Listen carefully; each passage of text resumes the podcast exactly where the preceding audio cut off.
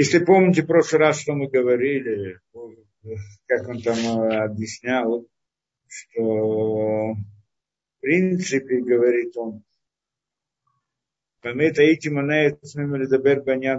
Я бы вообще предпочел бы вообще не говорить об этом. Так, так нам это он объяснял, если помните. Я бы вообще об этом бы не говорил, но поскольку в мире стало вот, э, ну, люди, это еще в то время, по всей видимости, это стало как бы открыто для обсуждения людей, и разные люди, которые не совсем следующие, наверное, он это имеет в виду, да, не совсем понимает то, что надо, и как надо, и что правильно, и что неправильно, и начинает об этом рассуждать и так далее, и может привести к ошибке многих людей, что они начинают понимать неправильно. И поэтому говорит, что поэтому он решил, да, об этом говорить.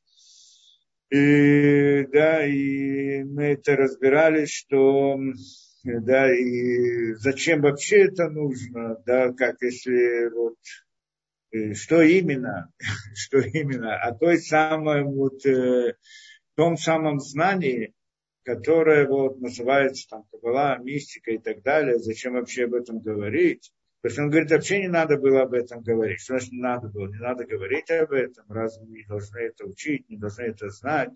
Ну, ясно, что это учат и знают, но для этого нужна подготовка довольно серьезная. Что если человек не подготовлен к этому, то тогда это может, э, он может прийти к ошибке, неправильно понять, или даже в особых случаях навредить самому себе. Мы это тоже приводили, эту, эту э, ситуацию, как и что. И вот, говорит, поскольку, ну, поскольку так он все-таки взял, стал говорить об этом. Сейчас он начинает, в принципе, входить в эту тему. Ту тему, то, что мы говорили идею Кабалы. Он не разбирает саму Кабалу до конца со всеми деталями, тонкостями и так далее, но разбирает основные вопросы, которые вот требуются там для понимания, и поэтому, поскольку он это, об этом говорит, мы тоже будем идти по его, по его порядку, да? Значит, особенно в наше время есть много информации, что большая часть, она как бы искаженная, то, что в мире при, принято, там говорят о Кабале и так далее, она такая искаженная и не, и, да, и, ну, хотя бы потому, что, ну, я не говорю потому, что люди, которые это распространяют, они не совсем, э, как бы, порядочны, это одна тема, что есть такие люди, конечно, не все, естественно, но есть которые, да.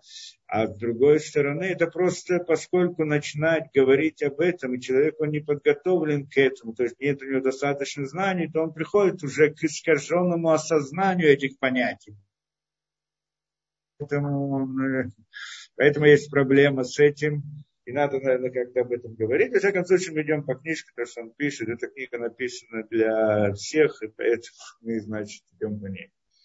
И, в принципе, сейчас то, что начинает разбирать, и, в принципе, в чем у нас был вопрос вообще, вот в этой главе, когда мы начали разбирать? Вопрос был и понять суть Энод Мельвадо, да? Нет ничего, кроме него. Об этом мы, в принципе, говорим. Нет ничего, кроме него. Даже несколько, сколько уроков мы, в принципе, это обсуждаем с разных сторон. Что значит нет... Э, более того, сказать, что, в общем-то, вот основную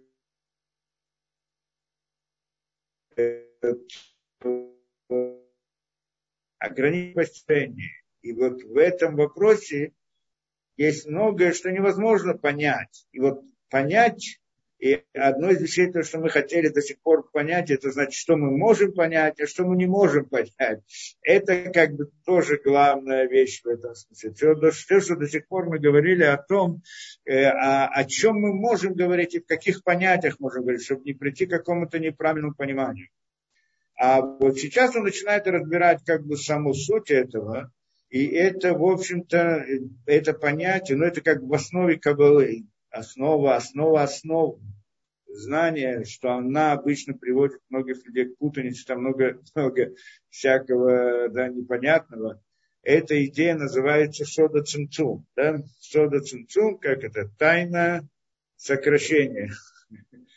Здесь мы немножко, я просто действительно вот эти вот э, то, что он здесь э, Проким, то, что он здесь пишет. Я не знаю, если можно пройти по всем прям подробно вместе с ним это читать. Я, конечно, могу это сделать, но я так понимаю, что для всех это будет очень сложно. Так я пытаюсь как-то легкое такое э, да, рассмотрение тех вопросов, которые он рассматривает. Прежде всего, поднимем сам по себе вопрос то, что он говорит, да, в принципе, то, что в конечном результате он приходит к пониманию этого вопроса. Что такое идея цинцума? Цинцум, идея цинцум. Сокращение, да, как, как мы уже как-то пытались это понять. Сокращение. Что значит сокращение? Что значит сокращение? Что первоначально не было ничего, как мы говорим, то есть, что вот творение мира, да скажем так, начнем с, с идеи этого. Мир, когда мы смотрим на наш мир, он мир конечный. Так мы видим, правильно? Все, что есть в мире, оно конечное. Любой предмет, который мы наблюдаем, на границе. Если он имеет границы, значит, имеет свое начало и свой конец. И мы это видим в мире, природе, и так далее, да, все представления к этому приходят. Более того, что в 19 веке хотели сказать идею, да, что мир природы, он вечный, и бесконечным в смысле вот материальном этого смысле, нет в смысле духовном, как мы это понимаем, а в смысле материальности. И как они это говорили, что мир он бесконечен, как это в пространстве и во времени. Так нас учили в школе, правильно? Но мы-то еще в той школе учились, да, когда это. Потом это пришла идея где-то во второй половине 19, 18, 20 века, во второй половине 20 века появилась идея большого взрыва, и что в результате результате пришли к выводу, и как бы науки тоже, что, видимости, мир природы, который мы видим перед собой, он тоже имеет свое начало и, наверное, свой конец.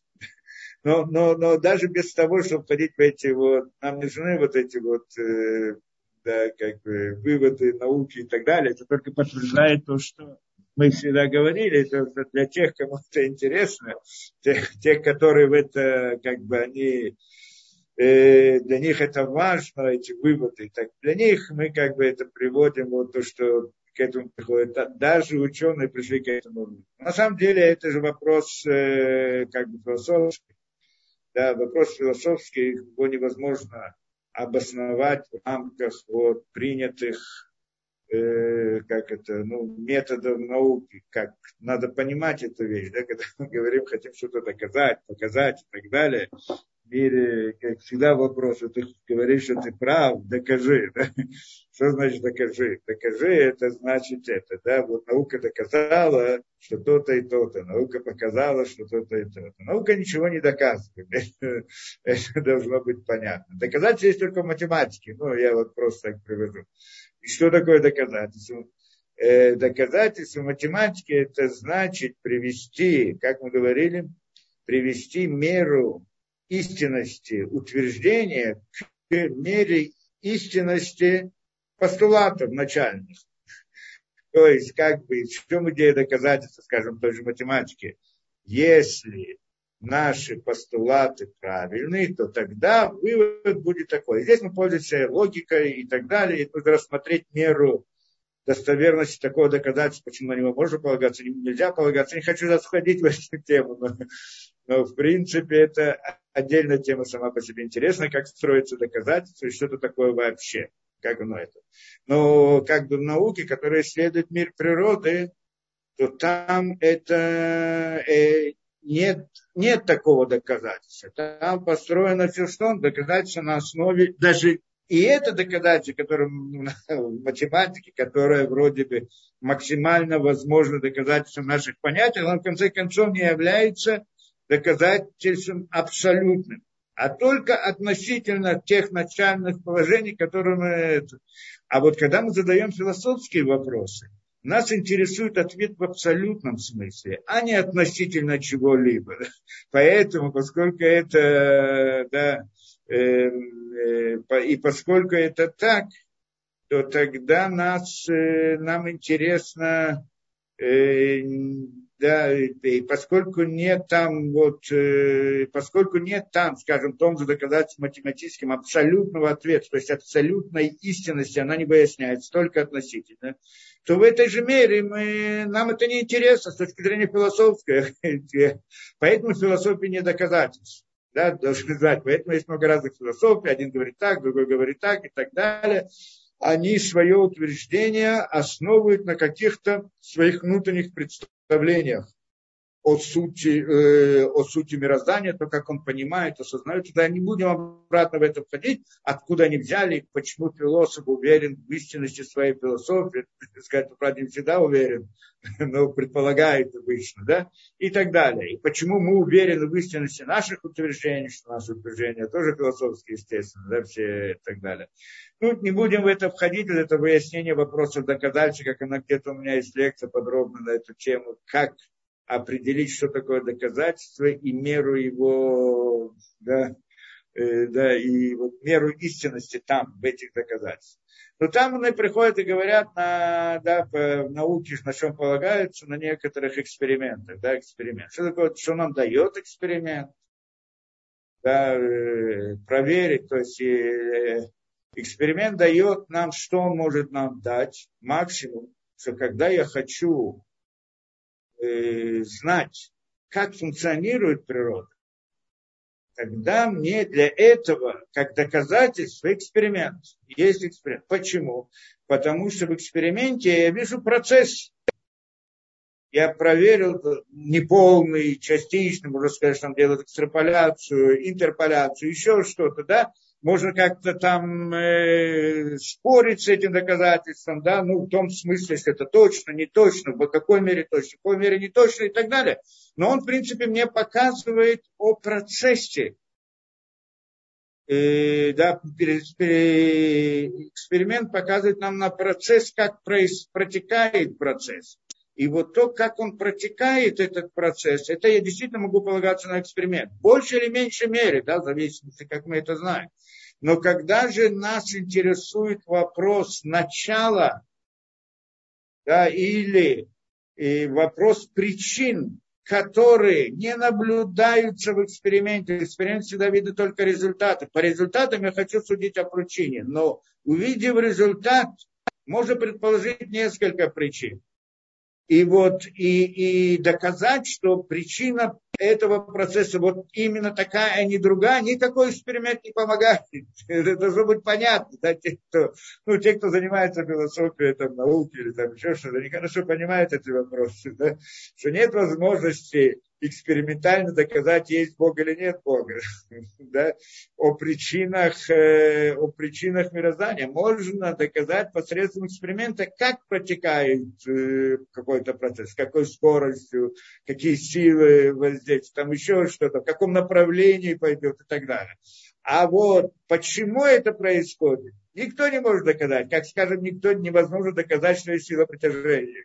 Кто-то говорит, есть сила притяжения, это фантазия человека, который предположил как бы причину, почему тела падают, пошутил предложение. Потом изменилась немножко ситуация, он может предположить другую вещь, что это искривление пространства, как это сказали в будущем впоследствии, она является причиной. А могут сказать, что какой-то черт постоянно бросает камни сверху вниз и так далее. Можно предложить миллион разных причин, почему да и так далее. И нет на это доказательств. Это понятная вещь. Да? Нет у нас никаких доказательств на это дело. Вообще на философские вопросы нет. Это с одной стороны. С другой стороны, когда мы говорим о начале да, о, как говорим, о времени. Эксперимент, он, э, он правомерен, то есть мы на него можем полагаться, когда он говорит нам о процессе в наше время. Но то, что этот процесс протекал точно так же в прошлом, это же невозможно проверить. Это эксперименты на это дело. Поэтому, когда вдруг что-то там, скажем, какой-то ученый говорит какое-то утверждение по поводу того, что было когда-то, это уже не научное утверждение, как бы оно утверждение, философское утверждение. Это значит философское утверждение, у которого нет эксперимент, экспериментального подтверждения не может быть по сути. Да? Поэтому невозможно сказать, как этот мир был сотворен или существовал всегда. Нет, нет, никакая наука не может этого доказать, показать или что-то еще. Это. Можно предположить. Предположить можно много разных вещей.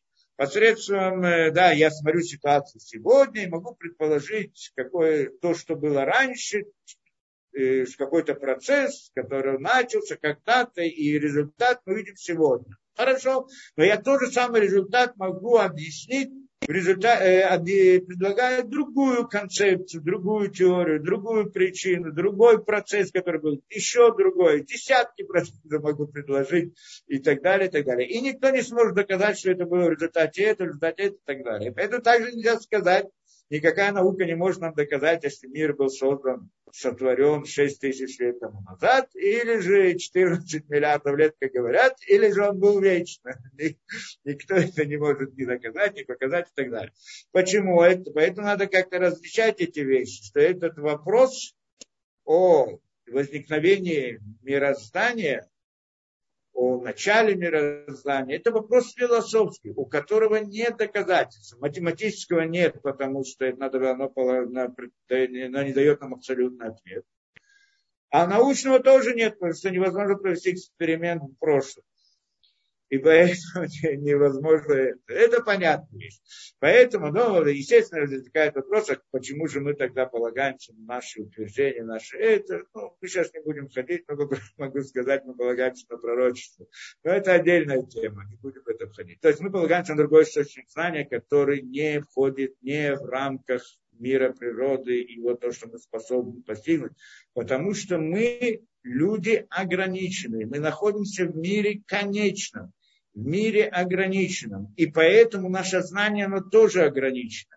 Если я хочу получить истинное знание, оно должно быть абсолютным. Абсолютное – это, в принципе, как это, выходит за пределы ограниченности. И поэтому тот, кто хочет получить абсолютное знание о нашем мире, он должен, он может это только, когда у него есть контакт с абсолютным знанием, которое вне границ нашего мира. И вот этот вот контакт мы называем пророчеством. Да, теперь спросят, почему кто сказал, что было пророчество, не было пророчества. Ну, это тоже мы сейчас не будем это дело обсуждать, но это в принципе идея.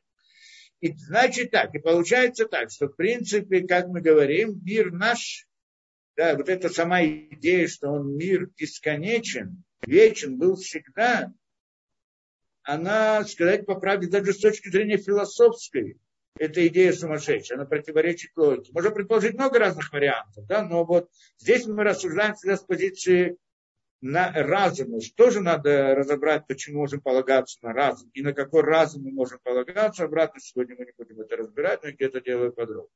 Но в принципе просто вот простые доводы этого. Мы же видим перед собой ограниченную действительность. Конечную действительность. Все, все конечно. И поскольку оно конечно, оно имеет начало и конец. Если мы смотрим на всю природу, на весь мир, который мы видим перед собой, это совокупность конечных предметов, конечных объектов. И если это совокупность конечных объектов, значит, все это мироздание, оно конечное. И если оно конечное, то тогда, э, да, э, да, то тогда ясно, что оно, э, то есть, если каждый предмет в этом мире, в мире, который окружает нас, он конечен, весь мир, вся Вселенная, которая перед нами, оно собрание конечных объектов. Если конечный объект имеет начало и конец, то почему собрание конечных объектов вдруг получает новое качество бесконечности. Это противоречит всего простой логике. То есть, если один камень, он конечен, то 10 камней тоже конечны. И 100 камней, и тысячу, миллион и так далее. Да? Идея о том, что есть бесконечное количество конечных объектов. Это то, что предложили теорию, ну, идею бесконечности в материальном осознании этого мира, да, вот это вот, то, что науки, или там где-то науки, философия, в принципе, науки, да, философия науки, которые предложили такую вот точку зрения, что есть бесконечное количество конечных объектов, это называется бесконечной. Это также в пространстве, как бы говорят, есть звезды, за звездами еще звезды, и так бесконечно. И вот так оно бесконечно. Они все, каждая звезда она конечна, но их бесконечное количество. Да, вот эта вот идея бесконечного количества конечных объектов, она существует только в нашем воображении. А как-то, потому что никто же не может охватить, кто-нибудь проверил бесконечность конечных объектов. Ну, видели звезды, звезды видели еще звезды, допустим, да, телескоп более сильный и так далее. Там увидели еще звезды, хорошо. И сразу что делают? Делают экстраполяцию на, на, на, на всегда, на, на, на бесконечность, которая я по всем правилам науки тоже не работает. Экстраполяцию нельзя делать таким образом.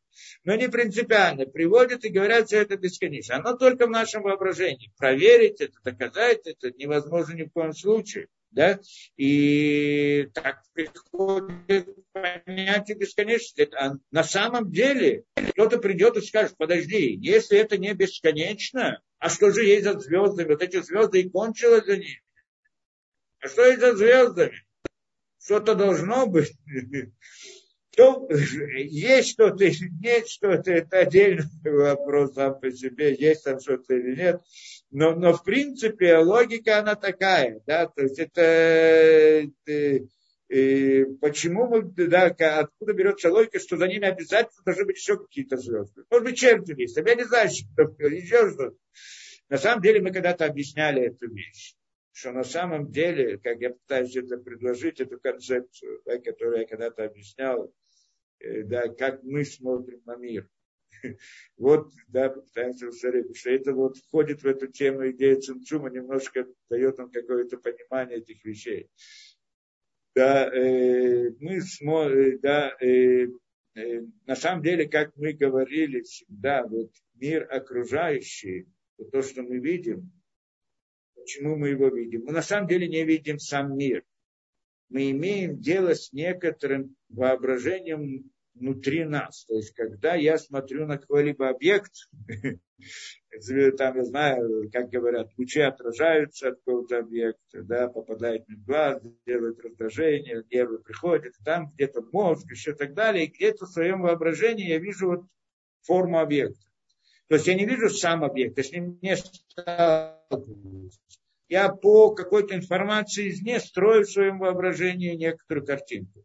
Вопрос, действительно есть этот объект или нет этого объекта. Да, мне раз объясняли эту вещь.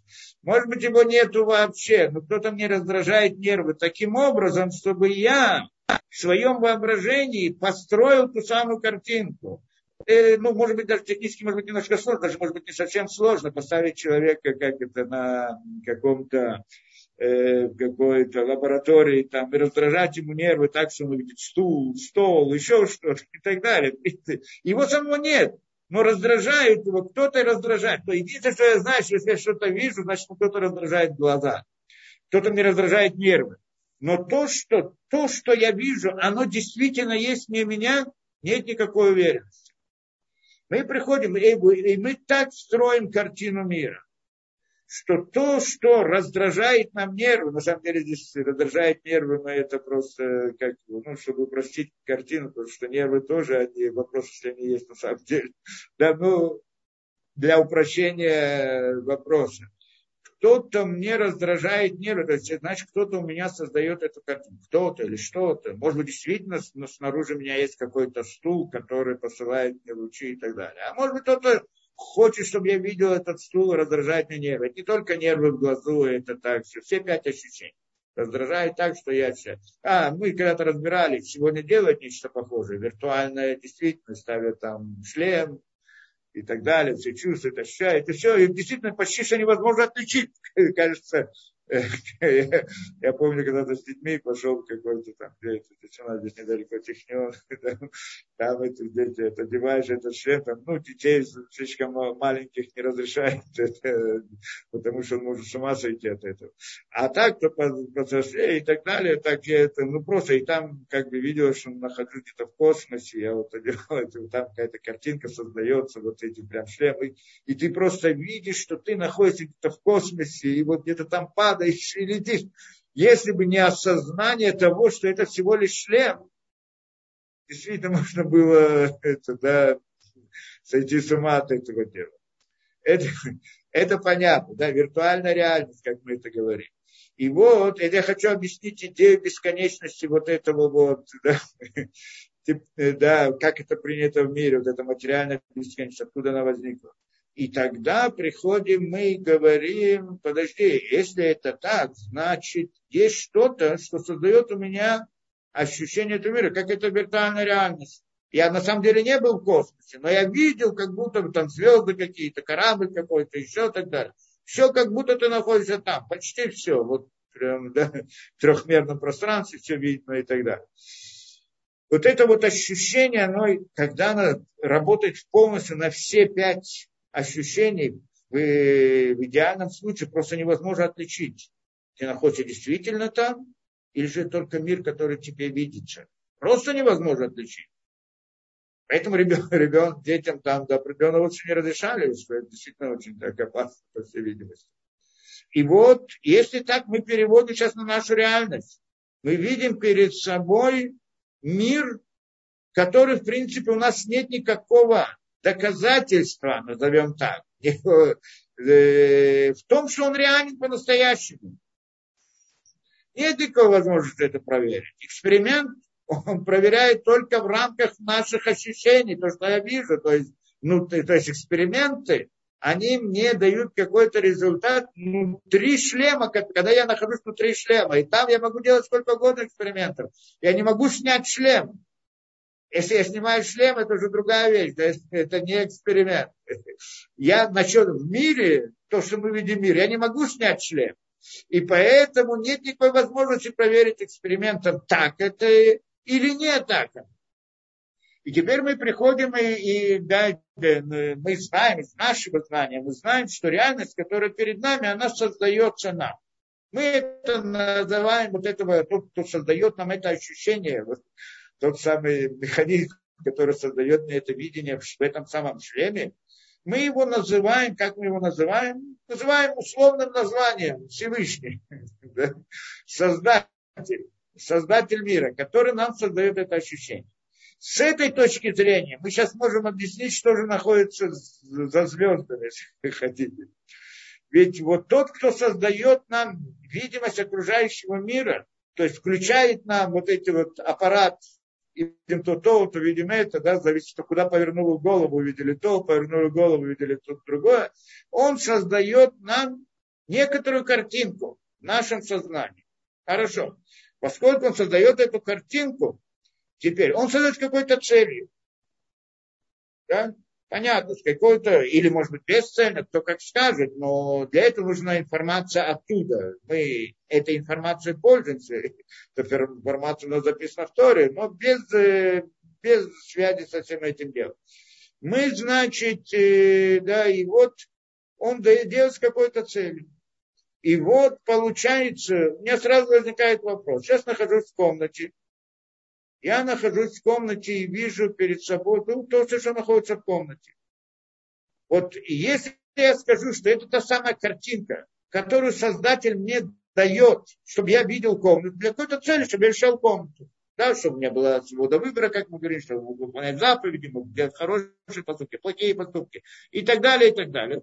Теперь, когда я вышел из комнаты, и больше там никого не оставил, вышел из комнаты, это, что это значит? Это значит, что поменялась картинка в моем сознании. Теперь вопрос, эта комната есть на самом деле или нет? Если мы смотрим на мир вот в рамках вот этой, этого взгляда, который я сейчас предлагаю, когда я выхожу на улицу, мне дали другую картинку. А та картинка комнаты, она исчезла, ее нет, по сути, потому что зачем она нужна? Не то, чтобы Всевышний будет создавать эту комнату, которая, которая нет никого, она была только для того, чтобы я ее видел. Мы называем создан, на самом деле в нашем сознании, в тот момент, что мое сознание переходит в такую картинку, предыдущая картинка исчезает, кто как хочет объяснить это, смотреть. Но можем сказать по-простому. Я нахожусь в этой комнате, ее создает для меня Создатель.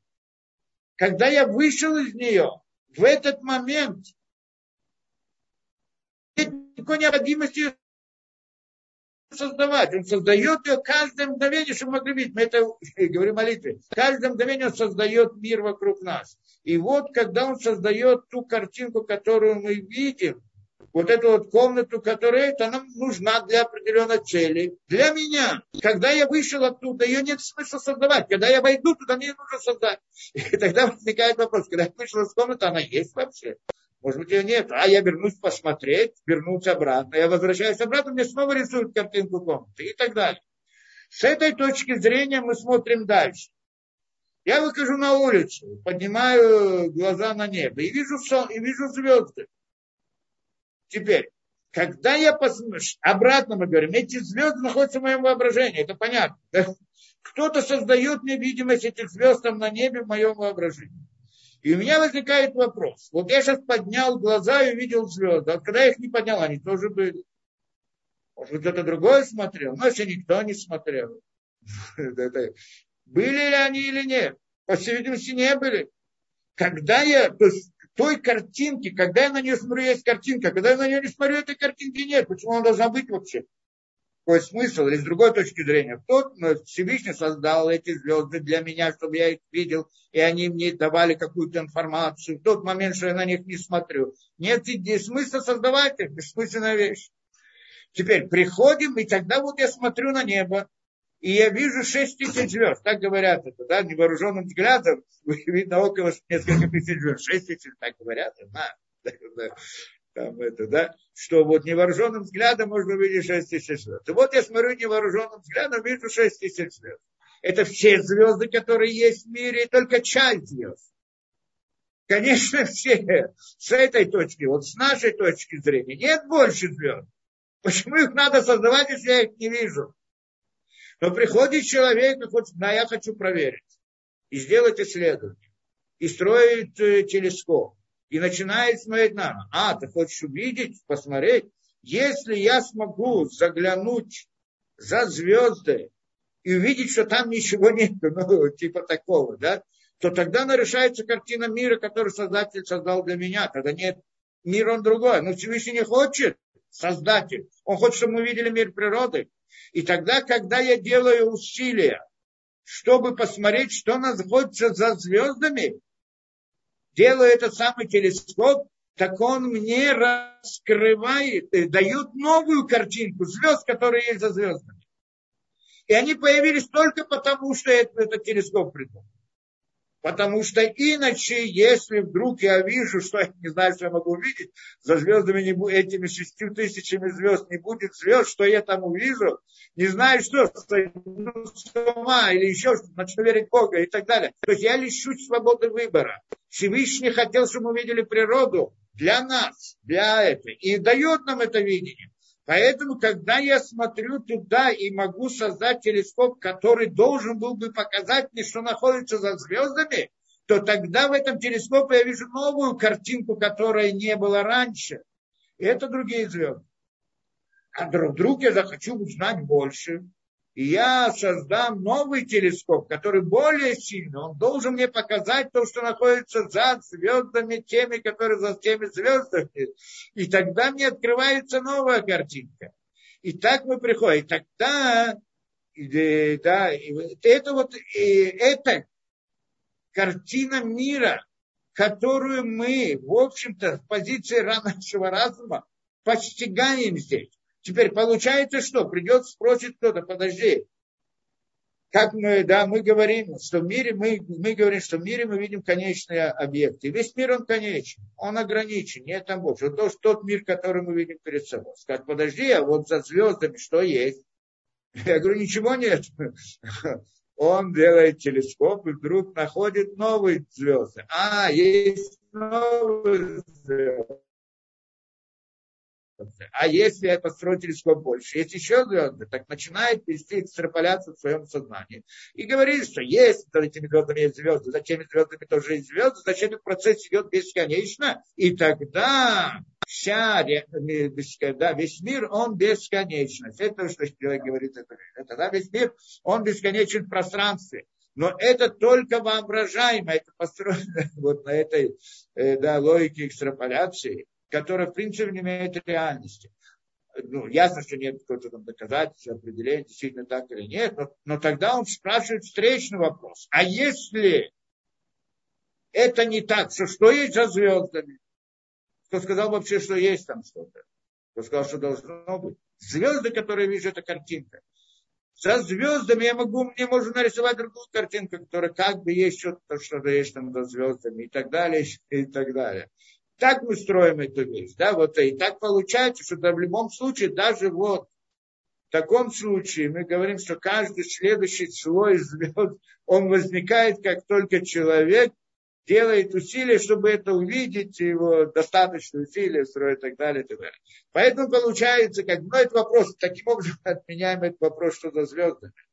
Нет ничего за звезды. Почему? Потому что за звездами ну, слово «за», оно здесь неправильное, да? это называется «за». А другим вопрос, другой вопрос, что является причиной звезд, как они возникают, и причина, мы говорим, она всегда духовности, нет материального в материальном мире нет причины и так далее. То есть мы, в принципе, говорим, что за звездами, скажем так, есть, ну, когда мы говорим просто вот, ну, в понятиях, за звездами есть духовная реальность. Это уже мы говорим и так далее. Бесконечность. И та бесконечность, о которой мы говорим, она другая.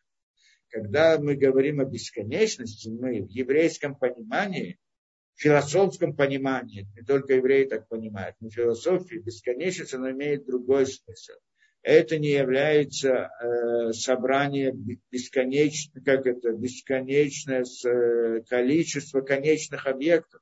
Такой бесконечности не существует в сути. И это всего лишь, то есть существует воображение человека. Мы могли бы спросить, откуда у человека вообще появилась идея бесконечности пространства. Он скажет, как, очень просто, логика, за звезды Должно же что-то быть. Значит, идет звезды, там должно быть тогда. Нет, эта логика не так. Ведь мы же не видим в мире, никогда не видели бесконечности.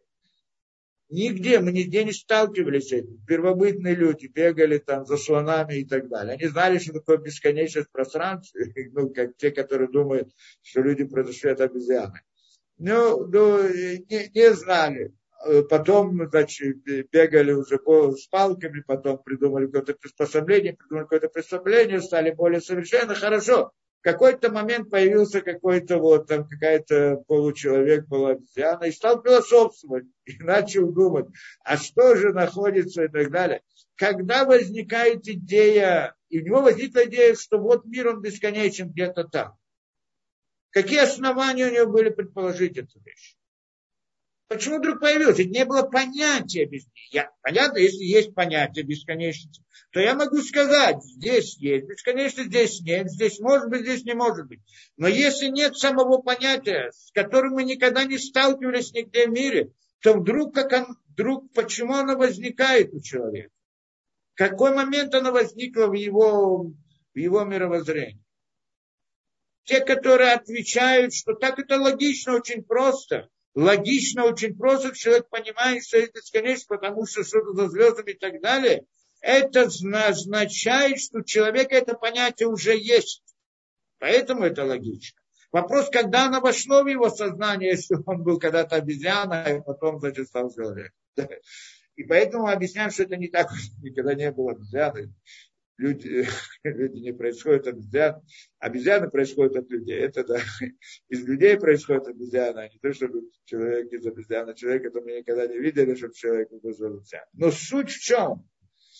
Суть в том, что э, это осознание бесконечности, оно, конечно же, есть внутри человека. Он с этим рождается.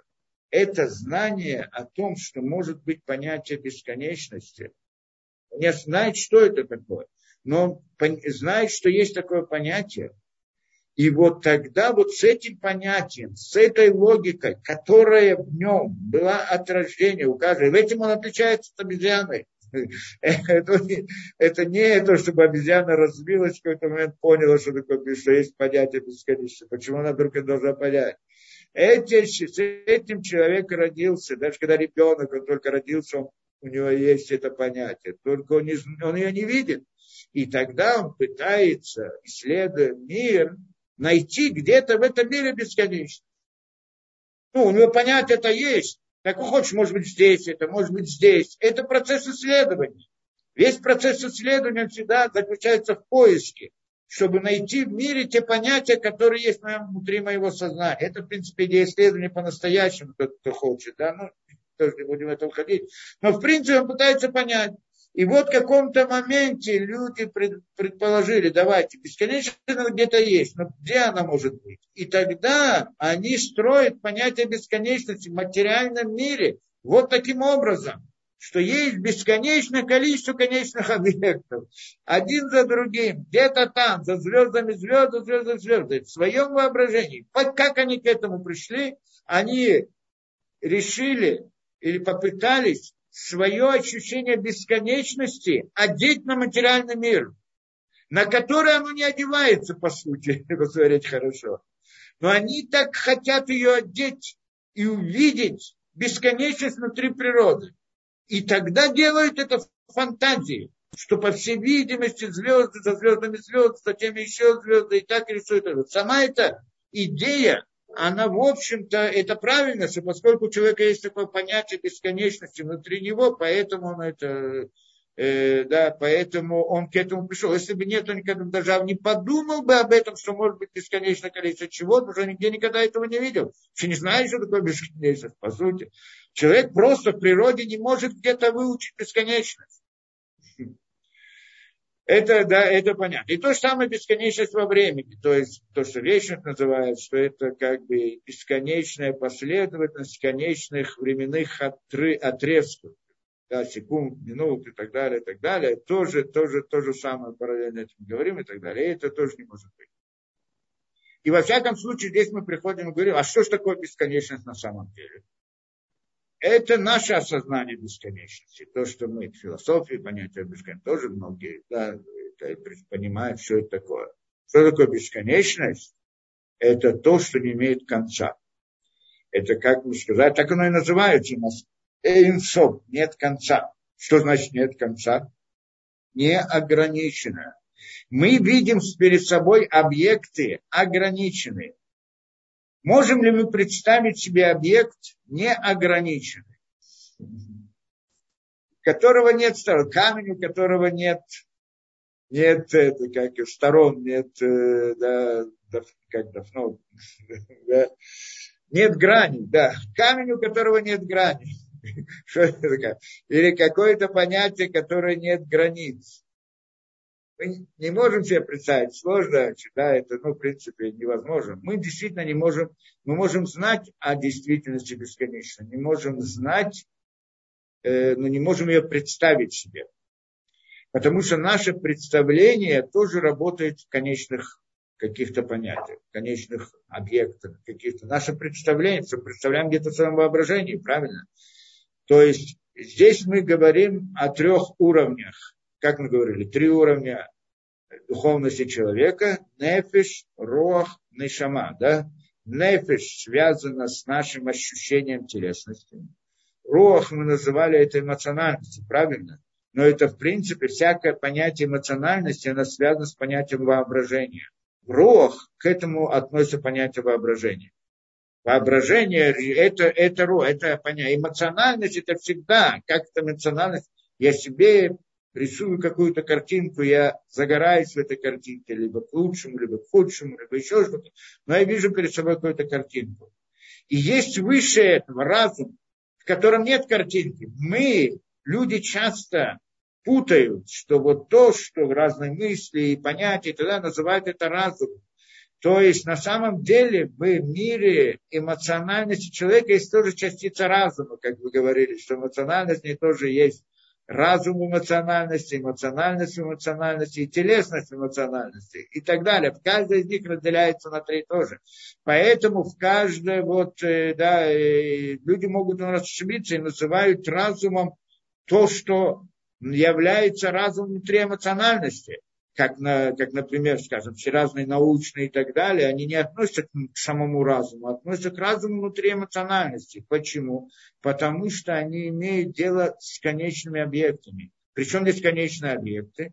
Потому что он, мы э, в, в этом разуме эмоциональности инструмент, которым мы пользуемся, это воображение. воображение, оно всегда рисует картинки с границами. Кто-нибудь сможет в своем воображении нарисовать что-либо, что не имеет границ. Нет такой возможности. То есть представить мы это не можем. На уровне эмоционального, то есть на уровне нашего воображения, на уровне роха. Но понять мы это можем на уровне разума, там, где не надо рисовать картинку. Поэтому, с одной стороны, можем знать, что не ограничено, мы можем как-то об этом говорить, а с другой стороны, не можем это представить. На самом деле знание, оно тоже знание только внешнее, а не внутреннее. Что если бы оно было бы внутреннее, то есть мы можем, мы можем об этом рассуждать. Но на самом деле понимания самого такого настоящего тоже у нас нет, о бесконечности. Мы не можем думать, да, как-то не можем представить себе бесконечность, но можем о ней говорить. Но этот разговор, это как бы это осознание разума, но оно внешнее. В разуме есть внешнее и внутреннее. Да, внутреннее это когда разум, это когда человек контактирует с самой идеей. А внешнее, он как бы смотрит на нее снаружи и что-то не обсуждает. Поэтому он видит предмет внешний, только внешнюю сторону предмета. Мы очень много о глубоких вещах можем рассуждать, но не можем ощутить, как мы говорим. Да многие вещи мы не можем осознать, что не можем, мы не можем это представить. Когда мы это представляем себе, это значит, это знание вошло внутрь нас. То есть внутрь нашей эмоциональности, это значит, что мы его до конца как бы поняли, осознали. Оно внутри нас, внутри сердца. Это называется внутри сердца, потому что эмоциональность, рох – это идея сердца но, но, но есть вещи, которые мы не способны представить, но мы можем об этом рассуждать. Это рассуждение тоже только внешнее, но не внутреннее. Если было бы внутреннее, могли бы это представить тоже. Но это, да, но мы можем это, да, это идея, да, рассуждения мы можем об этом говорить. И вот в рамках вот этого, этих рассуждений, нас, мы можем говорить о бесконечности, а в рамках представления мы можем это представить. Поэтому понять это мы не можем. Но говорить об этом можем. Знать об этом можем. Внешним знанием можем это. Да? И вот это вот интересно. Так, э, что это значит бесконечность? Бесконечность – это то, чего нет концов. То есть неограниченная вещь. Тот, тот самый камень, у которого нет грани. Нет, не, не, как можно представить камень без грани? И так далее. То есть, как мы даем определение бесконечности? Бесконечность это, это не пространство, это не это бесконечность, это не бесконечное количество каких-то точек. Конечно. Бесконечность это одна точка, у которой нет конца.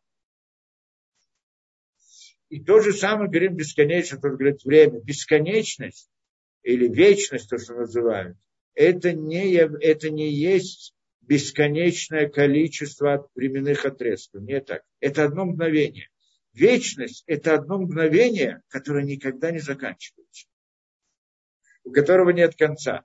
Мы обсуждать мы это можем, представить себе мы это не можем. И вот эту границу между тем, что мы можем осознать, и то, что мы можем обсуждать, очень важно это понимать, потому что здесь иначе человек может прийти к различной путанице.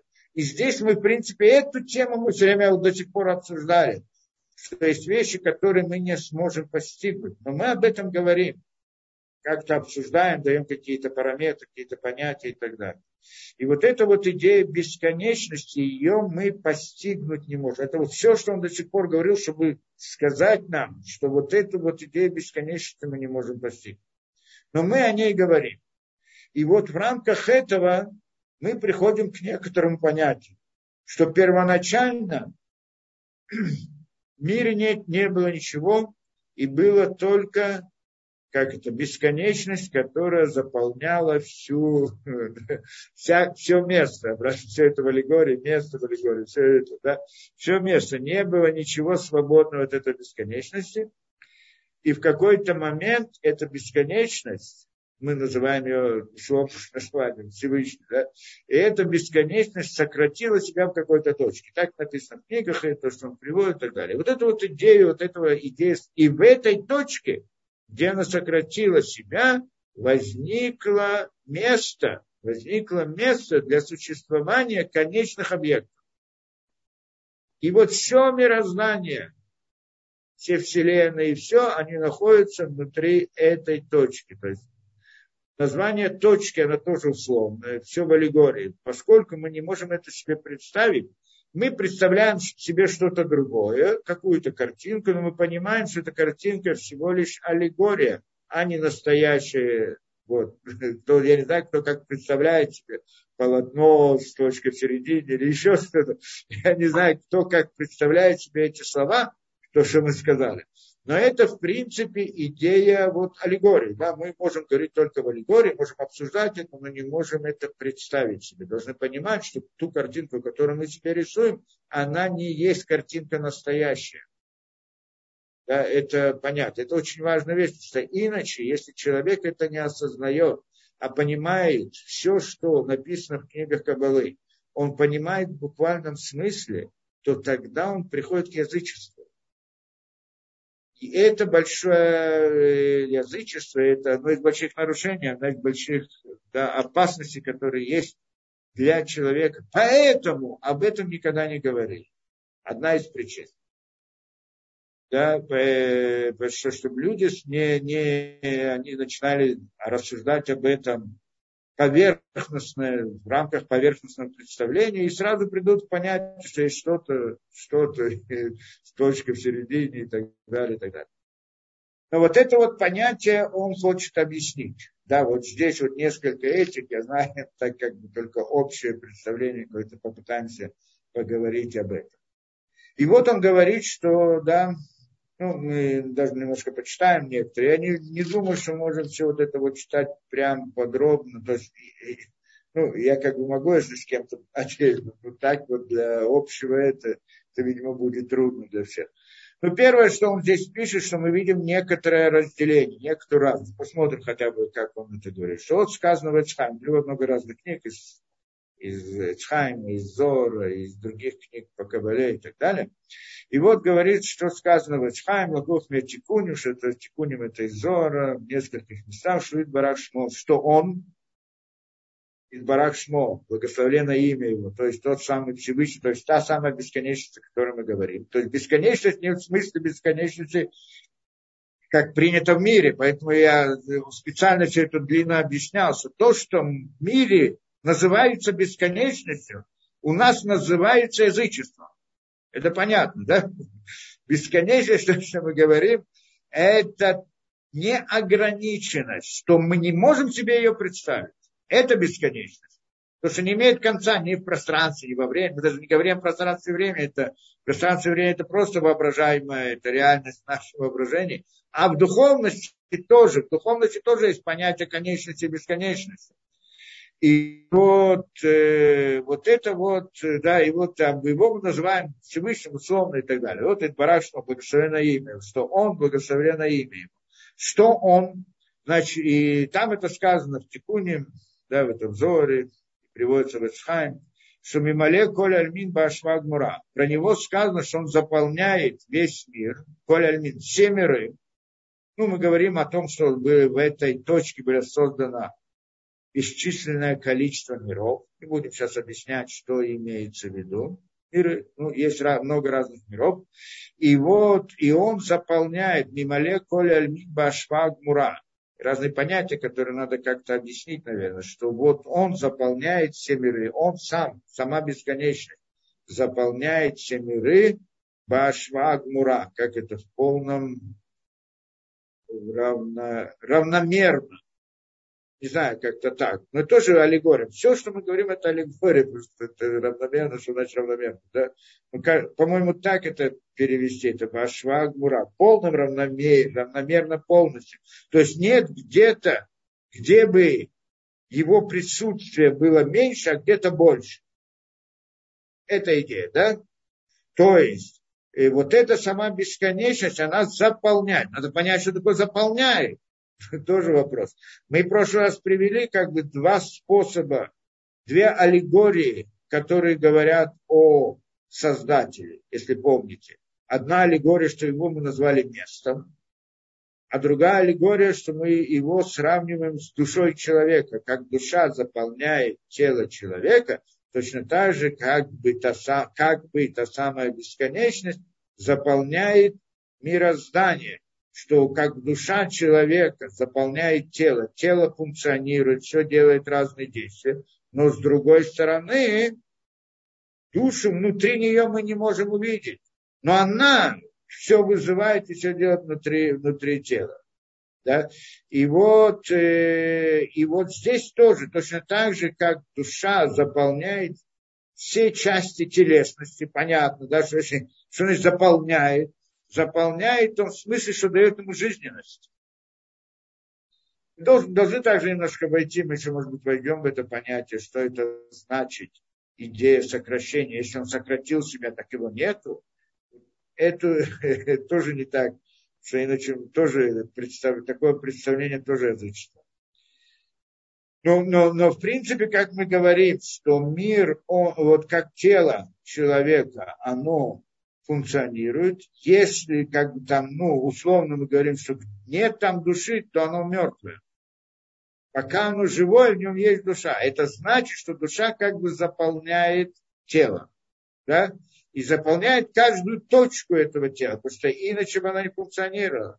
Мы должны обратно здесь не ошибиться, как мы это объясняли в прошлом, что аллегория с душой, она не на сто процентов. Потому что есть разница между что душа и тело, она как бы душа выходит, тело остается. А Всевышний, если выходит из мира, нет мира. Это не полное да, сходство между душой и между Всевышним миром. Но мы этой аллегорией в каком-то смысле можем пользоваться в ограниченных вот, представлениях. И вот здесь он говорит, что он заполняет все миры равномерно равномерно, тоже надо понять, что это равномерно. Варей мацину шигамба улямот аляним коль улям халук мишна. А с другой стороны, мы находим, что даже в высших мирах, не говоря о наших, что мы сейчас об этом говорим, но даже в высших мирах, есть разделение между мирами. Что сказано, коль улям халуку мишуна махаверу что каждый мир, он отличается от другого мира со стороны присоединения, из Барахлем, со стороны присоединения его к этому миру. Как душа присоединяется к телу, да, скажем так. Всевышний присоединяется к миру, то есть дает ему жизнь, дает, управляет им, дает им какую-то эту. Получается, и мы же говорим, что есть много миров. Если он одинаково заполняет все мироздание, все миры, то почему вдруг есть разница между мирами? Какая разница? Когда может быть все миры это один мир, одна реальность или нет. Но мы видим разницу, что есть разница даже в духовных мирах. В нашем мире мы это видим хорошо. Да? Есть э, да, разница между, да, есть объекты живые, неживые и так далее. Есть разные. Теперь в камне есть Всевышний или нет Всевышний? Он его заполняет или не заполняет? Человеке внутри есть Всевышний, он заполняет его или нет. Камень он мертвый, а человек живой. Значит, наверное, тот Всевышний, та бесконечность, заполняет этот камень в меньшей мере, чем человек. Или нет? А он говорит, что нет так. Башва, Гмура в полном равновесии, в полном, полном равенстве, да, как полном, да, полностью одинаково заполняет все. Если он заполняет все одинаково, то почему есть разница между объектами? Этот вопрос, который он ставит, один из больших вопросов, который возникает сразу же, как только человек начинает рассуждать о тайны сокращения, то, что сказано. Да? Что идея такое, что это значит сокращение, которое он здесь хочет обсудить. Моше Катуба Агдамата Тикуним, как написано в Тикуним, он приводит вот примеры этого. В духовных мирах он приводит разницу в духовном. В мире природы нас, мы, конечно, это видим, эту разницу есть э, да, между да, различными объектами в разной мере. Да. А он говорит, даже в духовных мирах, где?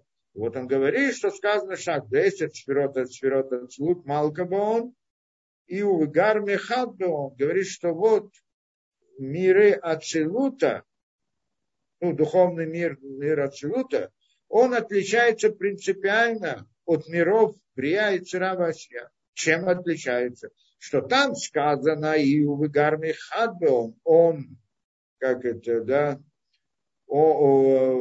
Увацмо, он и суть его одно, это надо объяснять, мы не будем в это сейчас входить, да, но есть некоторая разница, что там внутри мира абсолют он, и имя его это одно, или как нет, он и суть его это одно, Эм Бехаеем и Хадбем, он и жизнь его, и жизнь, э, они и жизнь их не одно у них, Мишень, что это не так, десяти сферот Брия, что там Шеэн Эм вот, там не, он, не, не говорит, что он и, да, и суть его это одно. То не будем это ходить, что, э, да, то есть как бы мир Ацилут Всевышний и мир сам по себе, оно одно.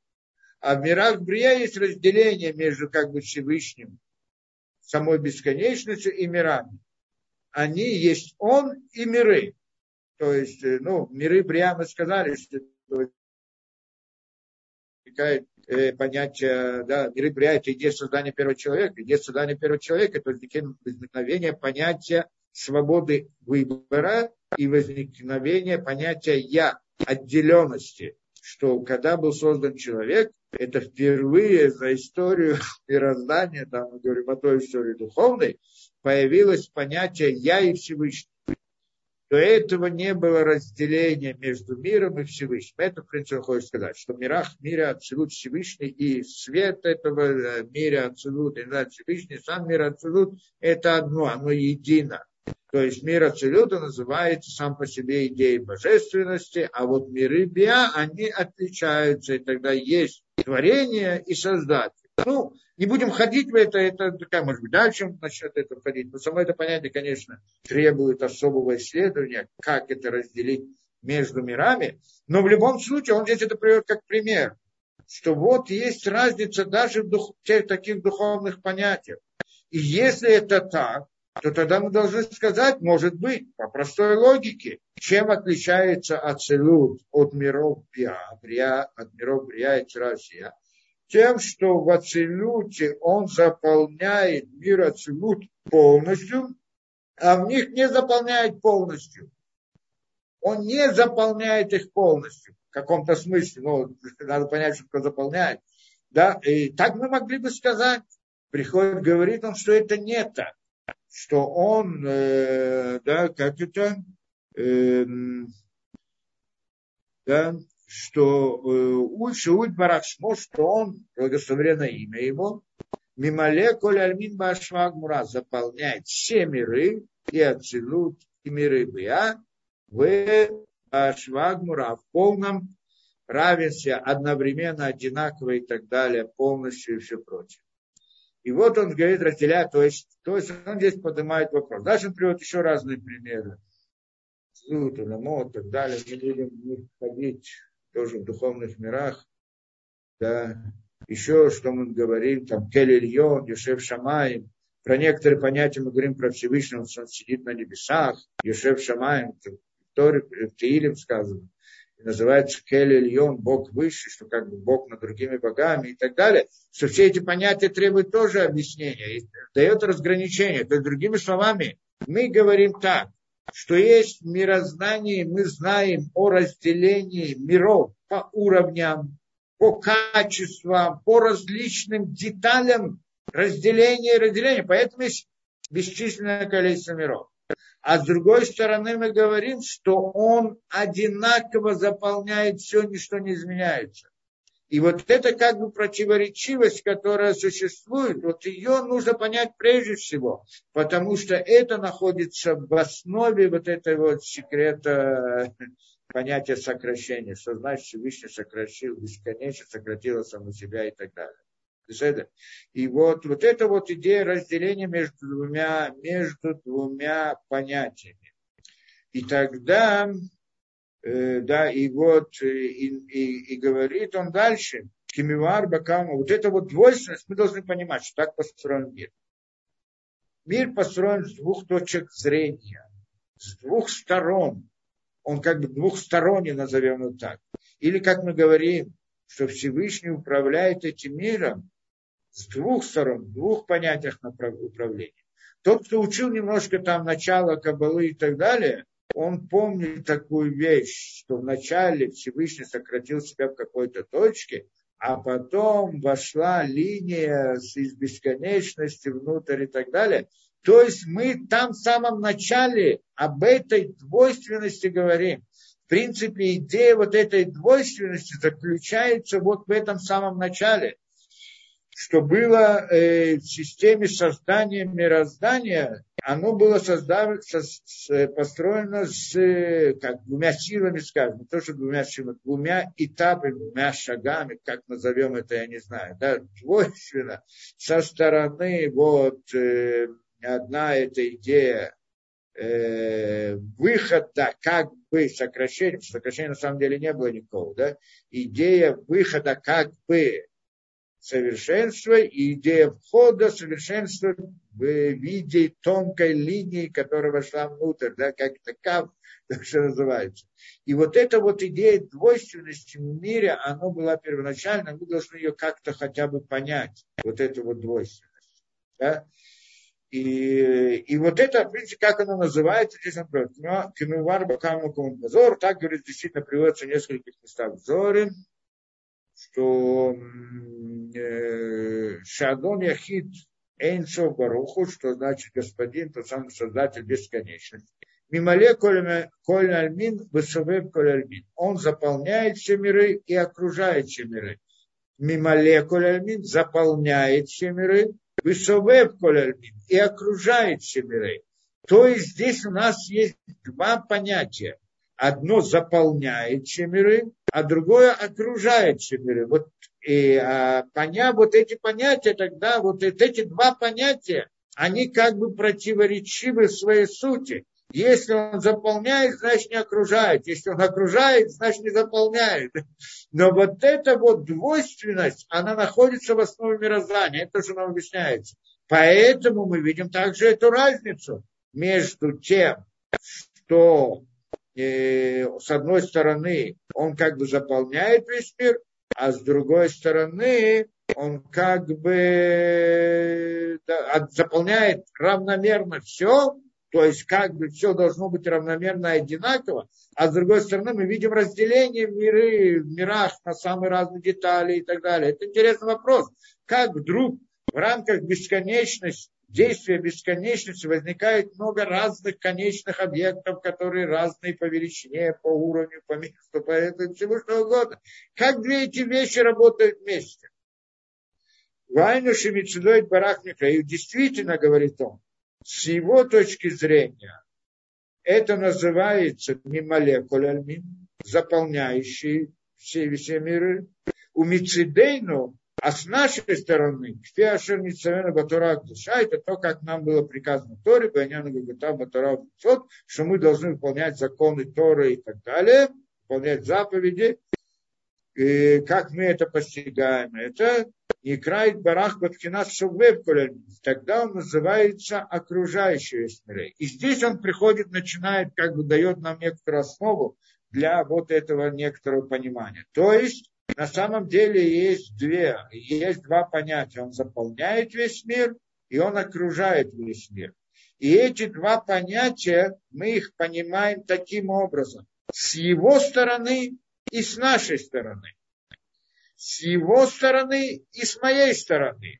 С его стороны он заполняет весь мир. С моей стороны он окружает весь мир. Две, два, два понятия. Что это значит с его стороны и с моей стороны? Он будет здесь два понятия. С его стороны и с моей стороны. С нашей стороны. С его стороны, со стороны бесконечности. А с нашей стороны, со стороны конечности. Мы конечны, и поэтому видим все можем только в рамках конечности. Это наши ограничения и так далее. И тогда мы видим мир одним образом, а он как бы бесконечности, как бы видит мир совсем по-другому со стороны бесконечности. И мы в это входили не один раз и говорили так, что действительно с точки, как мы говорили, что Всевышний создал эти миры, у нас сразу возникает вопрос, есть, что значит, что он создал мир? Вот он создал нашу Вселенную. Что это значит? Поэтому ее не было, правильно? А сейчас она возникла. Значит, значит, до этого был только он, а теперь есть он и есть мир. Так можем понять. Мы приходим, объясняем, что это не так. С его точки зрения, до сотворения мира и после сотворения мира ничего не изменилось. Но все создание мира, оно только с нашей точки зрения, с нашего взгляда, а не с его взгляда. Что значит с нашего с его? Ведь он же бесконечность. Бесконечности нет изменений. Если есть какое-то изменение, то это уже не бесконечность, потому что когда есть изменение, значит мы переходим от одного состояния в другое состояние. Когда есть состояние, это, это характеристики конечности. У бесконечности не может быть изменения состояния. Так как может быть, что вдруг бесконечность создает что-либо, чего до сих пор не было? Это значит, изменилось состояние внутри бесконечности. И тогда бесконечность уже не, не бесконечность. Ответ, ответ, что на самом деле не произошло никакого изменения. Изменение это только со стороны конечности, с нашей точки зрения. Здесь, конечно, ужасно трудно понять, как может быть. Почему? Потому что наш взгляд, он только со стороны конечности. Чтобы это понять, мы должны встать на позицию самой бесконечности. А для этого надо быть бесконечным. А это мы не можем. Понятно. Мы, конечно, не можем себе представить, как может быть со стороны Всевышнего. Миров нет. Они не были созданы. Ничего не было создано. Как он есть, была бесконечность, так она и есть, нет никакого изменения. Изменение это только со стороны конечности. И это нам вообще никак не понять, потому что мы, чтобы это понять, надо быть бесконечностью. Но мы можем понять только в рамках вот нашего, нашей представления, можем это обсуждать, мы хотя бы можем обсудить это, да? сказать, что вот так это со стороны бесконечности. Но что это, представить себе мы, конечно, не можем. Но та, это, да, именно по той причине. Да, что мы, конечно, ну, может быть, когда-нибудь это будет идея награды нам, тех мирах, когда мы поднимемся близко к бесконечности, не знаю, насколько близко, как награда вот следующем, после всей истории и так далее, там, по всей видимости, а награда это будет постижение бесконечности в каком-то смысле, в какой-то мере, я знаю, да, не могу знать. Да, но эта идея, да, это понятно. То есть есть двойственность. Она есть. Она обязательно есть. Если бы она не может не быть, потому что есть противоречивость между понятием бесконечности и конечности. Если мы скажем, что бесконечность, она создает конечность, и есть конечность рядом с ним, это нарушает понятие бесконечности, это уже не бесконечность. Если мы говорим о, в конечных понятиях, то в ней никак не вмещается это понятие бесконечности. И вот это вот понятие двойственности, оно называется здесь мимолекуль альмин, высовев альмин заполняет все миры, и там это со стороны бесконечности, и окружает все миры со стороны конечности. То есть, что значит окружает все миры? То есть, получается так, что когда мы видим в мире, что мы видим в мире? Мы видим наш мир и так далее. Мы видим как бы, мы не видим здесь Всевышнего. Но он нами управляет и так далее. Вот эта вот идея управления нами мы как бы называем окружает нас. Он как бы сверху приходит к нам и дает нам награду, наказание и так далее, и так далее. А вот э, заполняет нас это в том, что мы существуем вообще. Это как бы две вещи.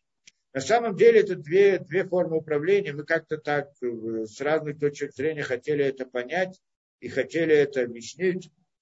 Как может быть, если хотите, я еще раз приведу этот пример, как можно эту вещь понять? Да, э, понять не представить, но вот хотя бы как-то осознать. Да, мы, это, да, то есть мы должны понять, что есть нечто со стороны бесконечности и со стороны конечности, да, вот со стороны с его взгляда и с нашей точки зрения. Как это работает? Например, помните, мы проводили пример. Ни в коем случае нельзя это делать полную параллель из этого примера от Всевышнего, но так, чтобы иметь какое-то представление. Как мы это говорили, что человек заснул, и во сне ему снится какая-то ситуация, которой он ведет себя таким образом, может быть, хороший, может быть, плохие, может делать правильные поступки, неправильные поступки и так далее. и он ведет себя и это. И получается, что э, да, и он там повелся каким-то образом, скажем, плохим или хорошим. У нас был вопрос, есть ли к нему ответственность за это или нет. Он, он, он во сне сделал хороший поступок. Ну, ясно, что как бы в рамках ничего заповеди это не засчитывается, но, может быть, есть какая-то к нему, мы можем к нему относиться с каким-то вот отношением, значит, он, в конце концов, уже не знал, он же был во сне, он не знал, что он во сне, он думал, что он действительно себя так ведет, и он так повел, есть ли у него за это заслуга, или наоборот, ответственность. И, и, и что мы сказали, там, если мы посмотрим с этой точки зрения, что получается, та реальность, которой он был во сне, она была реальна или нет, она была или не была относительно его, когда он проснулся, ее нет и не было. Относительно него самого, когда он был внутри сна, она была очень реальна даже. То есть может быть одновременно две вещи, что с одной стороны этой реальности нет, а с другой стороны она есть, смотря с какой стороны я смотрю. Если я смотрю со стороны того, что я бодрствую, да, я проснулся, и это, я знаю, что нет ничего, нет никакой этой реальности. С другой стороны, когда я нахожусь внутри этого, есть такая реальность. То есть получается, что есть как бы двойственность действительности в реальности. Это так мы хотели объяснить. Немножко, немножко дает как бы ну, ощущение, дает объяснение не дает это. Не так это Всевышнего, нет там никакого сна, нет представлений и так далее, ни воображения и все прочее. Там всем других параметров. Но для того, чтобы хоть как-то почувствовать такую вот двойственность, которая может иметь место. Оно вроде бы есть, но его нет. Вот с одной, с какой-то стороны мы смотрим, она есть, а с другой стороны ее нет.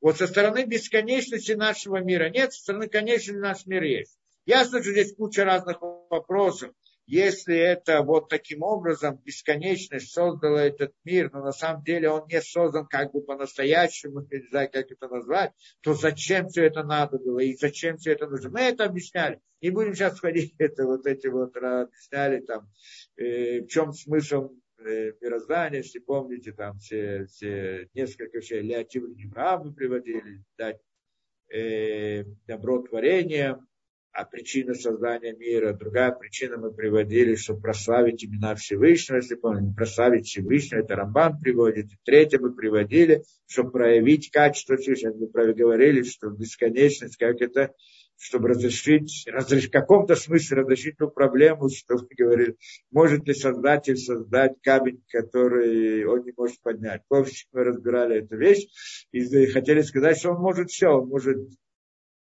создать камень, который не сможешь поднять, а потом его поднимешь. Да? И вот эта вот реальность, которая, это, мы там пытались объяснить эту вещь, и в принципе вот так это объяснять, ну, причины вот этого вот создания для того, чтобы это называется для того, чтобы проявить имена, его имена, милосердие и так далее. То есть, другими словами сказали по-простому, что можно было бы подумать, что бесконечность, она бесконечна и не может быть конечна. И то, что оно не может быть конечно, это само по себе ограничение на него, и поэтому это не полная бесконечность. И мы там сказали, что бесконечность, она настолько бесконечна, что конечность она тоже может быть. Да, и вот это вот как бы проявление этой идеи конечности создания нашего мира, который в конце концов придет в конце концов к бесконечности. У нас там был вопрос, если э, с одной стороны, если он не может застать создать мир конечный, значит, в чем-то ограничен. А если он может создать мир конечный, то за действие это бесконечности не может быть конечным. И мы говорим, и то оно может быть, и то может быть. Оно может быть, э, он может создать мир бесконечный, э, и тем не менее это действие бесконечности. Как может быть? Так что в конечном результате конечный мир, он сливается с бесконечностью. Получается, что действие в конце концов бесконечно. Это та же идея, что создать камень, который не может поднять, но потом его подымет.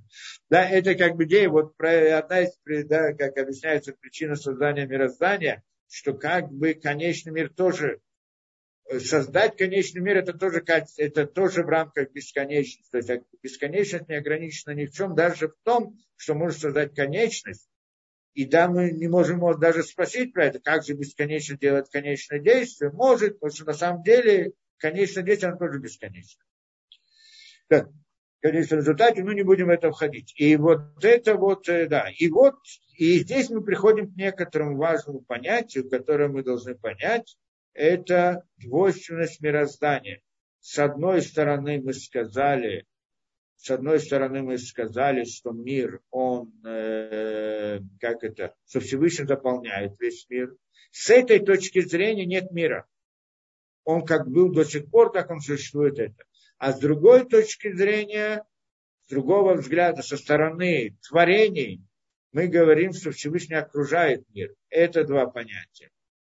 Он приходит дальше и приводит это еще некоторым образом, называет это. Здесь он приводит Богоот, Велифима Шильпер, Бедаташем Леалан, Иньян Хилук Шебен Штей Шимот Авай Белаким, Шашем Элаким Пирушом Мореаля Пхина Шермицидену, Ашем Аэцем а Барах Мореаля Пхина Шемицидоид Барах. Вот эта вот идея разницы, она также выражается в двух именах.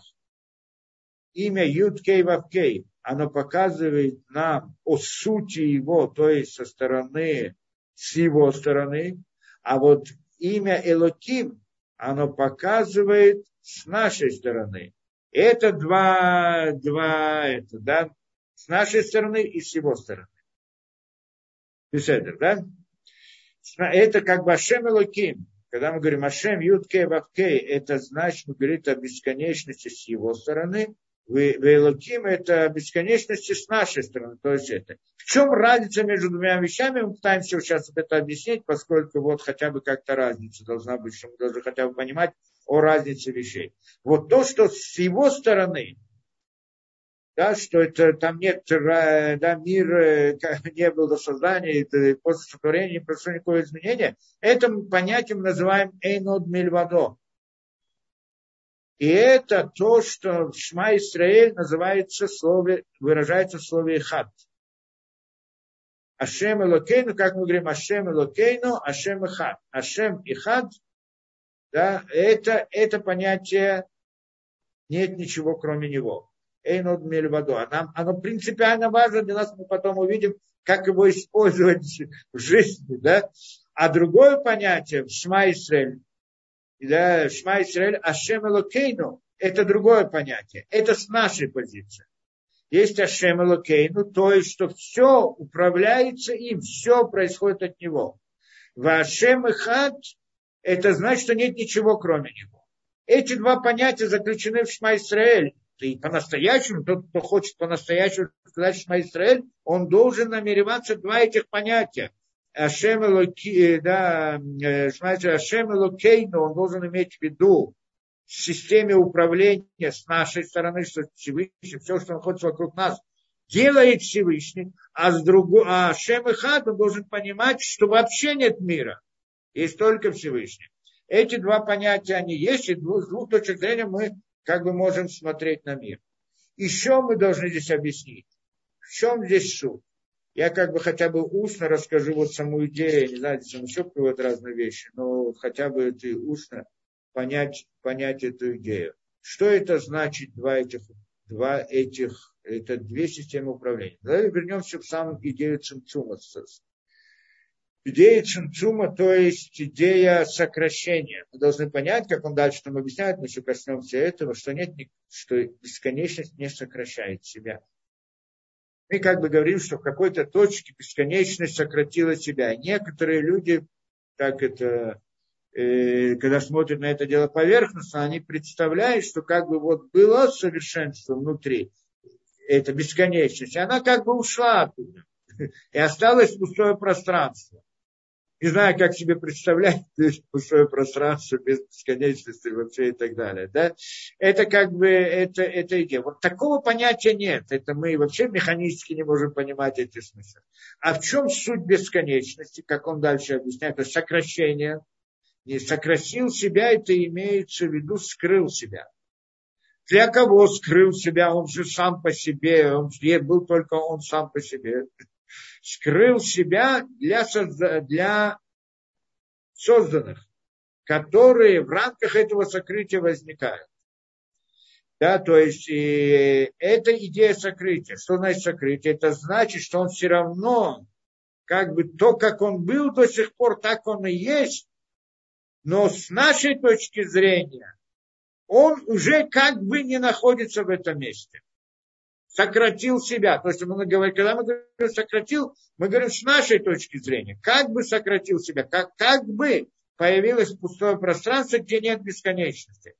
Но на самом деле посмотрим глубже на это дело, это очень, очень понятно, это как бы вот очень важная вещь. Что значит бесконечность сократила себя? Что это значит? Скрыть бесконечность. А что осталось? Кто-то скажет, осталась частица бесконечности. Частица бесконечности не может быть. Нет бесконечности, нет части, части бесконечной, нет частицы. Бесконечно нельзя разделить на части. А что осталось? Что? Осталось управление, воздействие, управление. То есть на самом деле сократить, если мы говорим сократить, сокращение, что мы должны сказать? Мы должны сказать, что Всевышний как бы установил систему управления над творениями. И в этой системе управления, то есть он сократил себя, и что это значит? И теперь э, не то, чтобы он сократил себя, а создал для нас определенную систему управления конечными объектами. Ну, типа такого. Сейчас мы пытаемся понять. Вот первая идея сокращения сама по себе, это, как мы сказали, там в середине этой точки появилось пустое пространство, в которых возникло мироздание. Это имеется в виду, что есть система управления, которая, в рамках которого может существовать реальность. Вот та реальность, конечная реальность. То есть до сокращения, назовем это до, потому что до и после здесь неуместны вот наши временные понятия, скажем, но до сокращения не было места для конечных. То есть не было управления, в рамках которого может вообще существовать конечная реальность. Сократить это значит создать возможность для существования конечной реальности. Ведь он бесконечность, правильно? А он может делать конечное действие. Конечно, сделал конечное действие, то есть дать место для существования конечной реальности. Что это значит? Это значит создать систему управления над конечными объектами. И эту идею мы, значит, создаем, вот, э, да, это называем сокрытием, что это, что когда это, что если, э, что это значит, прежде всего, что какие-то вот э, возможность существования конечных объектов, она возможна только тогда, когда конечные объекты не, не видят, назовем это так, бесконечность, не соприкасаются с ней. Что если они соприкасаются с ней, они сразу исчезают. Не может быть. Поэтому прежде всего нужно создать, как это, а, место для существования, чтобы конечное могло вообще существовать. Для этого идея э, сокрытия, как бы, что конечно, от конечного скрывается бесконечно. И это значит, что мы оказываемся в конечном мире. Это, что мы оказались в конечном мире. Все для нас скрыто. Бесконечность для нас скрыта. Но тем не менее, где эта конечность существует? Где это место? Кто дает это, этому жизнь? Сама бесконечность дает этому жизнь. Это понятно, да? Дает место для существования конечности. И вот это вот, и вот вот это вот дать место для существования конечности мы называем системой управления. Да? Управление конечным объектом, где они могут существовать. И вот это могут существовать, эта идея называется заполняет все миры. Дает существование всем. И это то, что мы говорим, что, да, как бы бесконечность, которая заполняет все миры, и кроме нее нет ничего. Здесь мы говорим о том, что... Потому что до этого о той бесконечности вообще не можем говорить. Мы сейчас говорим о той бесконечности, в рамках которой может существовать конечность. Может существовать, да? но для нее ничего не изменяется. Про нее мы говорим, про эту бесконечность. Потому что то, что вне этой бесконечности, мы даже называть этого не можем никак. Так мы говорим, это, это, то есть мы говорим о бесконечности после сокращения. Потому что до сокращения мы вообще мы только слова можем говорить, но не можем вообще ничего это. Да? То есть мы говорим, после сокращения есть управление со стороны бесконечности, и это оно называется, заполняет все миры, и относительно него не было никакого творения. То есть оно как есть, так и было, и не изменяется, и так далее. И это мы называем, как это первое, то, что было в мире, дать действительность, и для нее нет разницы, хорошие, плохие, темное, белое, правда, ложь, чистое, нечистое. Он дает место для существования. Это называется, дает жизнь, да, это, это управление. Но когда Всевышний создал эту вещь, для чего он создал? Чтобы дать награду творениям дать добро творением, а добро творением надо дать в рамках награды, значит, у него должно быть возможность заслужить. И тогда внутри этого должно возникнуть другое управление, которое зависит от поведения людей. И тогда это другое управление. Это управление называется так, что линия потом, как бы после сокращения, в, в это пустое пространство входит тонкая линия из бесконечности, которая та-та-та и так далее. Вот это вот, и вот в этой линии возникают все миры. И вот эта вот идея этой линии, где есть управление, что заслужил, получишь так, не заслужил, получишь так, и так далее, и все миры, и все, все это. Там есть изменения, там есть различия от одного другого. Вот это вот систему управления мы называем с нашей точки зрения. Вот это первое, то, что было сокращение заполненное, это система управления, которая дает место для существования, дает, создает место, как мы сказали, да? Это называется, заполняет весь мир. А вот то, что управляет в рамках награды и наказания, хотя бы так до нас, на самом деле там было целое снисхождение, длинная история, как оно пришло к идее награды и наказания, но все это направлено на то, чтобы дать творениям возможность сделать что-то от себя. И в рамках этого есть разные уровни. Больше, меньше, хорошее, плохое, чистое, нечистое и так далее. И вот это называется совев, окружающий. И вот эта вот вторая сила, она называется, вот это второе, как, как он здесь называет Элоким, там на самом деле не так просто это дело, а что это линия, на самом деле линия это тоже Юткей Вавкей. Ну, во всяком случае, как бы там вот эту вот систему он разбирает, а с другой стороны Юткей Вавкей говорит нам на вот ту, которая дает жизнь. Теперь разница между ними, что для первой вот это, это две системы управления над конечными объектами. Одно со стороны бесконечности, что нет ничего, кроме конечности, но она дает как бы жизнь для конечного мира она создает его, но как бы для него нет никакой разницы, оно ничего не изменяется у него от этого. Да? А с другой стороны есть э, управление, система управления, которая ведет себя, скажем, в позицию награды и наказания и так далее. И там есть разница. Большие, маленькие, дальше, вместе и так далее. Да, есть различные разделения. И что там все, вот эти все миры духовные, о которых мы говорим, они находятся с этой стороны. То есть это с нашей стороны, взгляд с нашей стороны, со стороны творения, а там взгляд со стороны бесконечности. Здесь мы говорим все от Всевышнего, это со стороны вот линии, а там мы говорим, что нет ничего, кроме Всевышнего. Два понятия. В рамках системы управления а, награды и наказания мы говорим, что все от Всевышнего а в рамках системы управления, что нет ничего, кроме Всевышнего, он говорит, что нет ничего, кроме Всевышнего. Да? Да. Он выполняет эту вещь. И поэтому, да, и вот здесь он приводит два имени. И мы, я хочу тоже дать какое-то ощущение этого. Тоже понять мы это не можем, но хотя бы как-то представить себе, на что это похоже. На что это похоже. А это две формы управления. Одна дает жизнь, существование для мира. Как это? Существование конечности. Потому что в бесконечности не, не, не, нет существования для конечности. Это понятно. Да? Ее просто нет. Первое, что бесконечность создала для того, чтобы была конечность, создала место для конечности, дала возможность для существования конечности. Вот эта возможность существования конечности, это та самая бесконечность, которая создает конечный мир, но для себя, для него ничего не изменилось.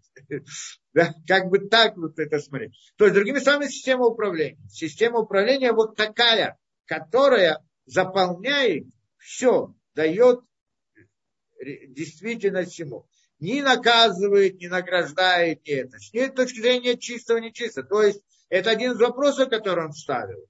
У нас мы говорим, что я, мы, да, мы должны быть чистыми, должны себя как да, вести себя. Есть чистоты, есть нечистоты, есть грязные места, есть чистые места.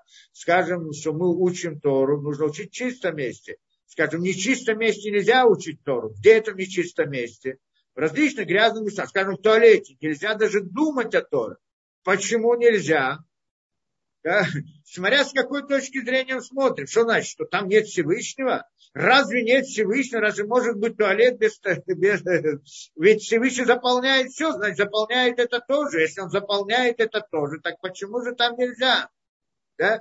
И это мы должны сказать. Поэтому это, что он говорит, тогда, что вдруг кто-то человек начнет неправильно понимать и скажет, что поскольку Всевышний всюду есть, значит, я могу и в нечистых местах делать, какая разница, нет разницы.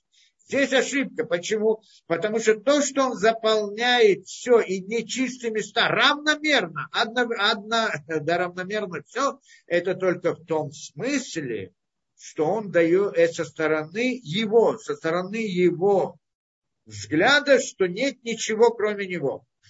Он дает реальность для всего. А со стороны нас, это не так, над нами есть другое управление – которая приводит нас, от нас требует награды и наказания, то есть к нам приводит и так далее, и нам дает разные заповеди. И в рамках этих заповедей говорит, это чистое место, это нечистое место, это правильно, это зло, это добро, это хорошо, это плохо, это тума, тара и так далее, все разные вещи. Это в рамках управления второго, которое приходит в виде линии. А то, которое приходит в виде, ну, кругами это называется, там дает действительность ничего. Это два, два управления. Значит, с одной стороны управление, которое над нами, мы говорим, что все от Всевышнего. И он не говорит, что вот это можно, это нельзя, это хорошо, это плохо. А с другой стороны, мы говорим, что нет ничего, кроме Всевышнего. Это вторая система управления. Две они вместе. И не может быть, что есть только одна, а двух нет. Потому что если нет двух вместе, значит бесконечность, о которой мы говорим, она не является бесконечностью. Тогда есть какое-то разделение между да, что есть как бы конечное по отношению к бесконечному. Но я хотел бы дать какой-то пример, чтобы понять эту вещь. На что это похоже? Ну, как бы упрощенно, упрощенно, чтобы мы могли как-то хотя бы что-то представить. То есть мы говорим, что две системы управления в мире, так это работает. Одна дает жизненность, а другая воспитывает, управляет нами, чтобы дать нам награду и наказание, привести к совершенству и так далее, то есть воспитывает. Это в некотором смысле похоже как отец воспитывает сына. Когда маленький ребенок, что мы ему делаем? Он шалит, делает разные вещи, мы ему иногда наказываем, там что-то, конфетку ему не даем, там еще что-то, про маленьких детей. А с другой стороны, мы всегда беспокоимся о нем, чтобы у него было всегда чисто, чтобы он был всегда в тепле, чтобы он всегда, с ним ничего не произошло и так далее. Получается, что как бы родители относятся, управляют своим ребенком с двух сторон с одной стороны, не в расчете того, что он там шалит, не шалит, делает что-то, они всегда о нем заботятся, чтобы он, у него была жизненность, чтобы он, ничто не произошло и так далее. А с другой стороны, уже говорят на его языке и объясняют, что это нельзя, если ты сделаешь, я тебе там стукну по руке, если ты там и, и, накажу и так далее. То есть две системы управления одновременно с ребенком. Мы это видим в жизни. В некотором смысле, вот назовем это как бы похоже так, что две системы управления, они со стороны Всевышнего, и эта идея, значит, одна эта идея вот этого, как что Энот Мельвадо, нет ничего кроме Всевышнего, то есть нет ничего мира вообще, но она то, она та, которая дает жизненность мирозданию, это, что называется, заполняет весь мир. а другое – система управления, в смысле, которая вызывает наше поведение, воспитывает нас и так далее. Это называется да, это то, что мы говорим, как э, отец воспитывает своего ребенка, хочет привести его к хорошим местам. Я не знаю, я вот более-менее попытался вот несколько здесь вещей вкратце, хотя бы как-то в общем представить, не знаю, насколько это, надеюсь, надеюсь, что что-то получилось, да. Знаете, то есть здесь мы как бы говорим о, хотим понять вот эту вот суть идеи сокращения. В принципе, дальше он еще будет это разбирать, мы это посмотрим еще некоторые детали в этом. Но вот как бы в общем вот эта вот идея, я думаю, вот настолько можно вот... Я, в всяком случае, попытался объяснить в рамках, да, насколько я могу.